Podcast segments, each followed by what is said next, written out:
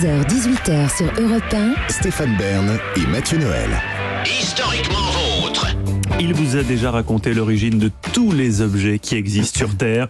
C'est pourquoi aujourd'hui, euh, dans l'origine des choses qui font notre quotidien, David Castello-Lopez se penche sur nos sourcils. Tout à fait. Euh, les sourcils, hein, j'ai envie de faire une phrase simple, c'est vraiment trop sympa. Notamment, c'est sympa quand on fait quelque chose que je ne fais jamais, à savoir du sport.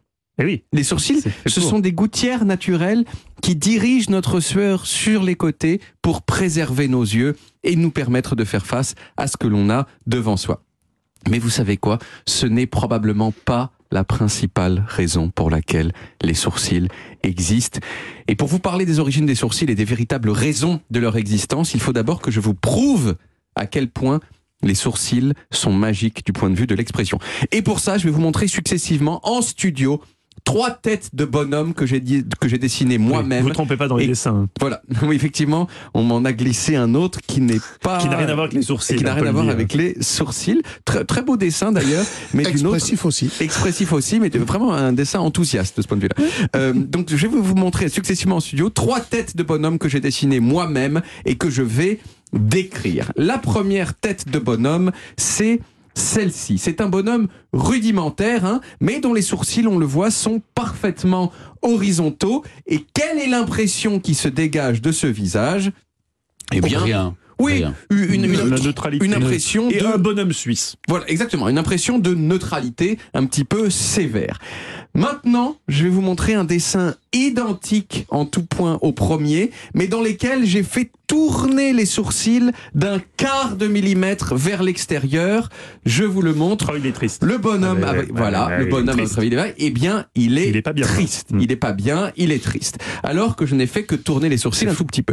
Et maintenant, si je tourne les sourcils d'un quart de millimètre de l'autre côté, toujours sans rien changer au reste du, du Oh, dessin, il est en colère, le bonhomme. et ben voilà, le bonhomme On est dirait Stéphane quand il voit une éolienne. Exactement. Le bonhomme est immédiatement fâché et désagréable. Bon, je fais ça sur des bonhommes pour le démontrer facilement, mais évidemment, si on perçoit ces émotions sur un bonhomme, c'est qu'on les perçoit aussi chez les vrais gens. Les sourcils, ça nous permet de communiquer une grande palette d'émotions de façon immédiate. Alors on se dit que ça, ça doit exister depuis toujours. Eh bien, figurez-vous que non. Les hommes de Néandertal, qui sont nos lointains ancêtres, ils n'avaient pas de sourcils prononcés. Ils avaient plutôt une sorte de grosse corniche au-dessus des yeux qui leur donnait l'air à la fois agressif, un petit peu limité intellectuellement, ce qui d'ailleurs n'était pas complètement faux, mais surtout ça leur permettait, euh, ça ne leur permettait pas, pardon, de transmettre des émotions subtiles. Et pourquoi ils avaient cette grosse corniche? Eh bien, probablement parce qu'à l'époque, l'important pour survivre, c'était d'avoir l'air dangereux. Le truc, c'est qu'à mesure que l'intelligence des premiers hommes a augmenté, ils ont commencé à être capables de mieux collaborer les uns avec les autres. Ça a été un bond gigantesque pour l'humanité, ça. Et dans ce nouveau monde, l'une des choses les plus importantes pour survivre, c'était de pouvoir communiquer rapidement ses émotions. Dans la savane sauvage des premiers temps de l'humanité, si vous pouviez transmettre immédiatement, uniquement avec votre visage, l'idée que euh, ne t'en fais pas, je ne suis pas une menace, on peut continuer à kiffer, eh bien vous aviez, un- vous aviez davantage de chances de rester en vie et donc d'avoir des enfants. Donc ce qui s'est probablement passé, c'est que les hommes qui avaient le front plus plat et des sourcils plus prononcés, ils ont grâce à ça survécu un petit peu mieux que les autres et aujourd'hui on est tous leurs descendants.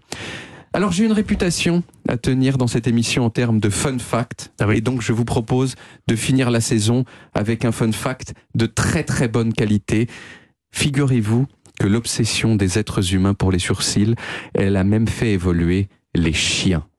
Les chiens d'aujourd'hui, Mhm. que ce soit les Yorkshire ou les Grands Danois ou les Teckels, ils ont des sourcils beaucoup plus expressifs que les loups dont ils sont les descendants. Pourquoi Pour attendrir Eh l'homme bien, probablement parce que pendant des milliers d'années, les êtres humains, ils ont sélectionné les chiens qui, selon leurs critères humains, étaient les plus expressifs. Et cette expression, elle passait largement par les sourcils. Bam Une dernière fois dans votre visage.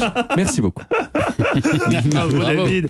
Bravo. David. Mais je crois, néanmoins, je me tourne vers le, le spécialiste. euh, Les Tekken Non, non, pas du tout. Le, le- le spécialiste de la préhistoire, qui est Stéphane Bern, Mm. une période que vous connaissez bien, vous avez dit que Néandertal était l'ancêtre de, de- de l'homme. Je crois Pas qu'il y a- il y, a deux branches. On a deux branches, on oui. vient Nous, pas de Néandertal, pas- justement. Tout à fait. Justement, Néandertal, Néandertal, c'est- éteint et on n'est pas. On a un ancêtre commun, mais Vous avez tout à fait raison, mais à l'époque, à l'époque de Néandertal, donc le- leur but à eux, c'était comme ça. c'est- Et c'est peut-être pour ça qu'ils ont disparu. Mais Mais oui, bien non, sûr, voilà. bien Mais sûr. c'est Mais certainement Mais que, oui, oui. Mais c'est une corniche de poil, on est d'accord. C'est une, c'est une corniche poilue, C'était mais pas osseux Bah, c'est- la corniche était osseuse, bien, sûr, mais les, euh, mais les, de toute façon, ils étaient assez, assez- ils étaient plus poilus que euh, Que la normale. que la normale, voilà. Et voilà Merci. David, merci. On retrouve les origines en podcast sur toutes les applis audio et en vidéo sur YouTube Dailymotion et sur le site europe1.fr.